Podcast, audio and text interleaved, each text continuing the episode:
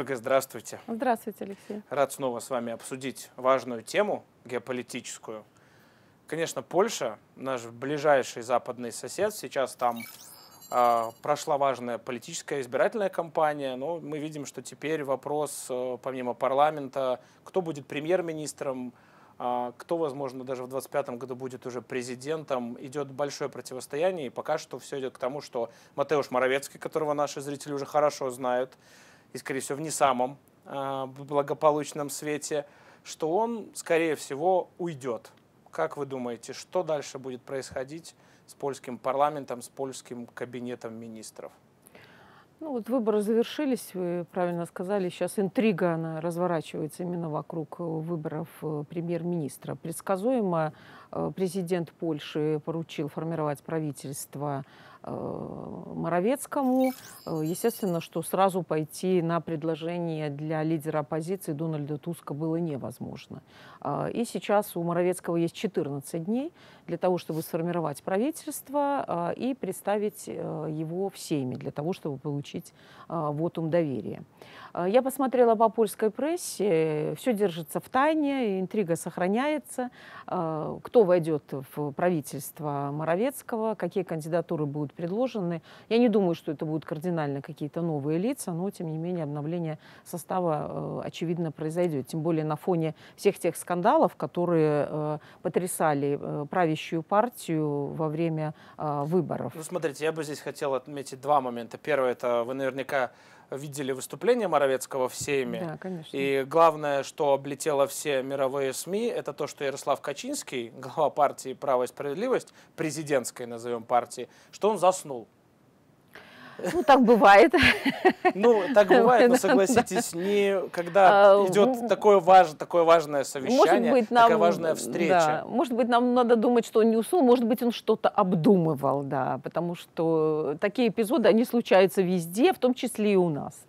А, тоже нужно быть справедливыми к этому моменту. Но э, удивительно было другое, ведь там выступал не только Моровецкий, но и президент.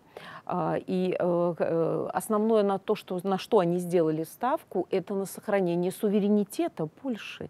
Ведь до сих пор все были убеждены, и поляки в том числе, что суверенитету Польши ничто не угрожает. И основной вопрос, Скажете, который... А Беларусь, под... а Вагнер, нет, а Россия, ну это, это, а пришельцы? Это, нет, это внешние угрозы, но Беларусь не, никогда не угрожала суверенитету. Но они же продавали эту связано, жвачку электорату. Да, да, но это было связано с внутриполитическими процессами в ЕС. Ведь угроза суверенитету не извне, а именно в рамках той структуры, в которой находится а, Польша на сегодняшний день, и от которой она зависит экономически ну, практически на 100%. Вот, вот этот э, момент отметили и польские эксперты в том числе. Что же произошло за вот этот месяц с нашим суверенитетом? И вот мы увидим, как это будет дальше разворачиваться. Ведь основой кампании предвыборной были, э, была безопасность. Э, и как раз внешняя угроза э, со стороны всех соседей, э, Беларусь, Россия, Германия, то есть Польша была окружена врагами. На сегодняшний день вот это сместилась плоскость суверенитета, и суверенитет теперь рассматривается не только с точки зрения внешних угроз, но и тех угроз, которые таятся в самом Европейском Союзе. И вот в чем эта угроза заключается, по мнению Анджея Дуды и Моровецкого? А в том, что политическое поле Европейского Союза Союза намерены пересмотреть. А прежде всего это принцип консенсуса. Угу. Когда решение принимается по политически вот таким э, вопросам важным, да, должны проголосовать все, все единогласно, э, и один голос против может быть решающим. И ну, на сегодняшний смотрите, день... ну да. разве это не популизм? Польша как бы начиная с 90-х сидит на очень крепкой такой долговой, долговой игле со стороны Евросоюза, где-то прощали, но все равно долг очень большой. А, при этом мы знаем, что очень много натовских э, вооружений, баз, сейчас еще одна бригада на границе mm-hmm. с Беларусью, танковая. То есть и где суверенитет здесь?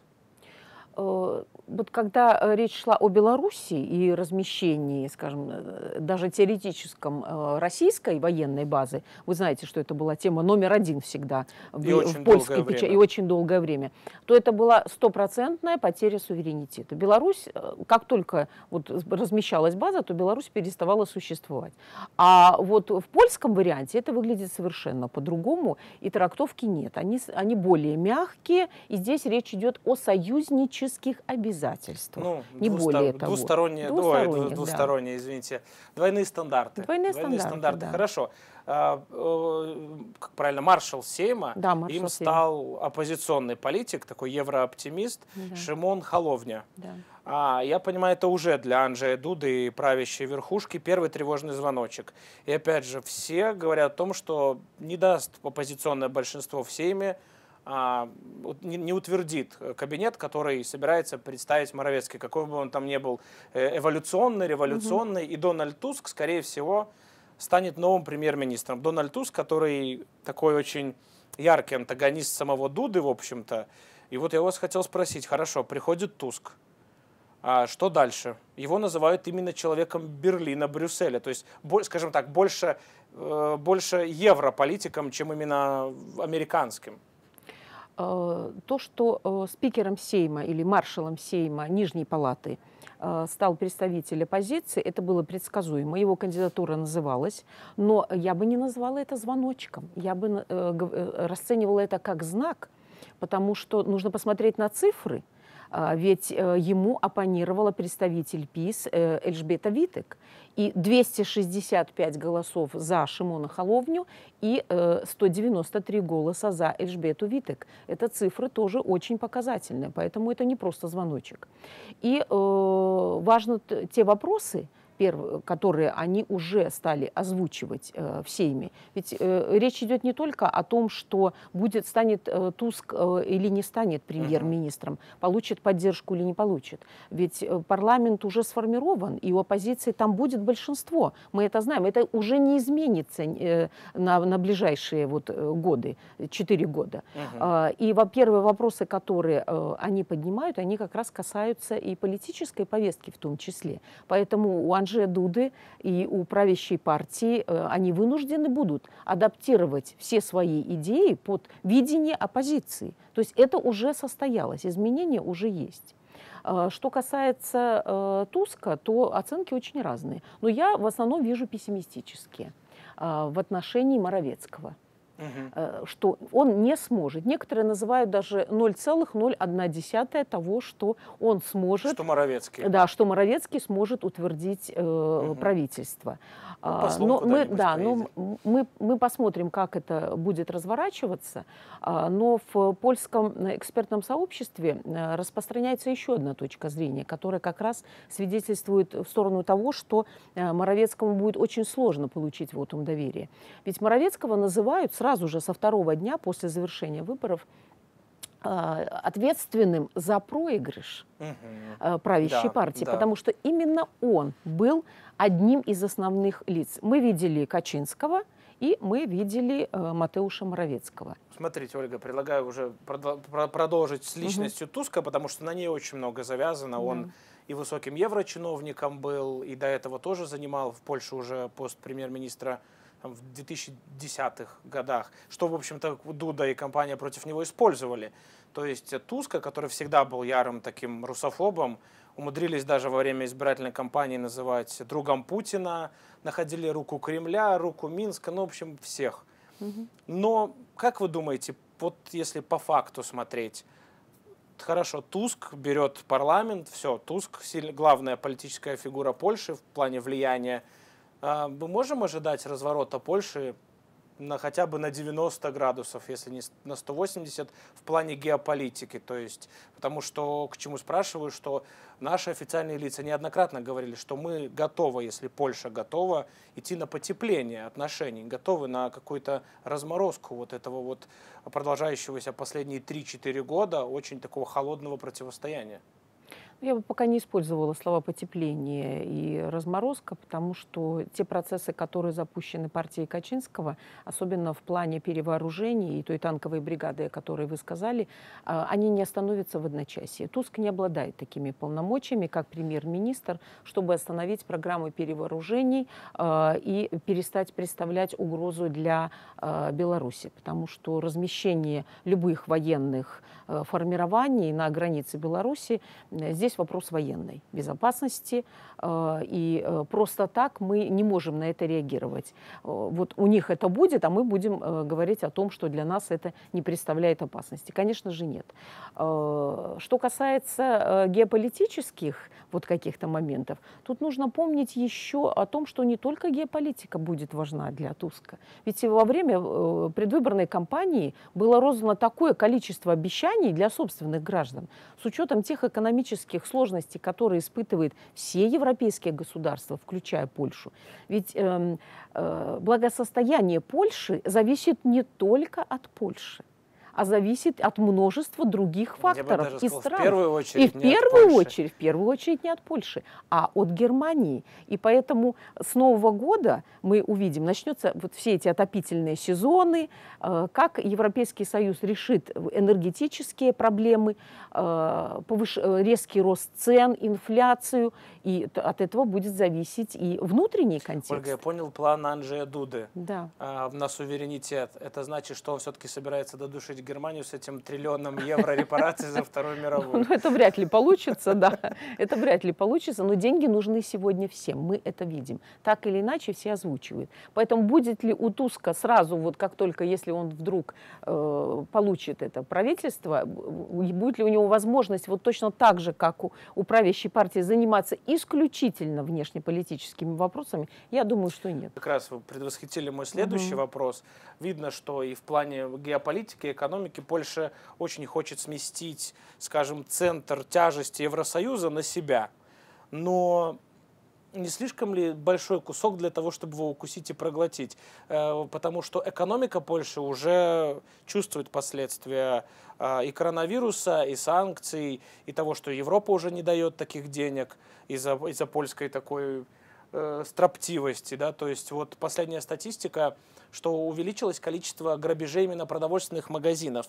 А, более 30 тысяч за 2023 год. То есть этот год даже не, э, еще не закончился. Дефицит бюджета 5,6% ВВП. Это почти 200 миллиардов злотых. То есть это цифры тревожные, они, может быть, не а, не какие-то катастрофические, хотя сахар подорожал на 90%. Вся основная продуктовая корзина в среднем почти на 50% подорожала. То есть пока как бы сверху там дерутся за власть, снизу люди откровенно начинают э, жить хуже, чувствовать себя хуже. А, вы сказали о центре тяжести, и складывается впечатление, что Польша э, хочет стянуть на себя много вопросов из повестки европейской, но это не так. Ведь Польша бьет точно в одну точку. Она хочет стать энергетическим центром, энергетическим хабом. Она берет самую вкусную европейскую повестку. Справится она а или от нет? От нее пойдет и все да, остальное? От, да, но для начала нужно решить этот вопрос. А, потянет ли это Польша? Если бы речь шла только о том, что вопрос заключается в Польше, но ведь нужно согласие еще и всех остальных и причем не стран э, Старого Запада, так называемого, которые дали бы одобрение или не дали бы одобрение. Ведь речь идет о таких же партнерах и странах такого же уровня в регионе, как и сама Польша. Ведь э, там есть Венгрия, там есть Румыния, там есть ряд других стран, Чехия, которые не собираются уступать Польше это место. И э, те э, проекты, которые реализуют поляки, пытаются во всяком случае реализовать, они не являются слишком успешными, в том числе и инфраструктурные. Все страны хотят э, поровну разделить этот кусок пирога энергетического. Но Польша действительно на сегодняшний день выступает инициатором Э, переформатирования инфраструктурных энергетических проектов. И, естественно, видит себя в центре вот этого всего. Как бы я хотела, чтобы все ее так видели. Ольга, последний вопрос. Вот mm-hmm. мне недавно знакомая, которая далека от э, политики, но вот она вот что-то слышит, и она задала мне вопрос такой прям народный, да. Э, если Польша сейчас представляет собой достаточно тяжелое бремя для Европы во всех смыслах. В моральном, в политическом, в экономическом. Если она постоянно чему-то противится, сопротивляется, откровенно оскорбляет ту же Германию, почему ей не дадут, э, так сказать, пинок под зад из дружной европейской семьи? Э, пинок под зад это не вполне политкорректно, да? Это не дипломатический язык, а, но уже дали. В ходе предвыборной кампании мы это увидели, а ведь этот э, скандал, который был вскрыт газетой, я думаю, что внешний след здесь есть, угу. и я думаю, что европейские структуры оказали какое-то влияние, как бы они это ни скрывали. Да, последнее европейское предупреждение. И э, таких моментов мы э, увидели достаточно много в ходе предвыборной кампании. Поэтому я думаю, что дали. Э, и когда завершились выборы, мы увидели немножко другую партию правящую. Мы увидели Качинского, но уже слегка подкорректированного, я бы сказала. Да, он заснул, да. Ну, да. Нет, ну, там он, может быть, устал, но э, выступления, они перестали быть такими воинственными. И внешнеполитический сегмент, э, он перестал быть превалирующим. Мы, э, мы Может, на это просто потому, внимание. что выборы все-таки выиграли уже. Можно немножко градус накала снизить. А, а есть и второй вариант. Э, Польшу немножко осадили. Она должна э, подчиняться и тем правилам э, того союза, в котором она находится. Вот почему-то все-таки от политической кампании Туска, несмотря на то, что он много говорил о том, что ему интересна внутренняя повестка, все равно какой-то вот вокруг него создали такой ареал немножко какого-то, знаете, как будто медиатора как будто приходит такой медиатор, который должен по возможности без очень глубоких конфликтов решить вопросы и в обществе, и какие-то геополитические нестыковки именно в рамках Евросоюза.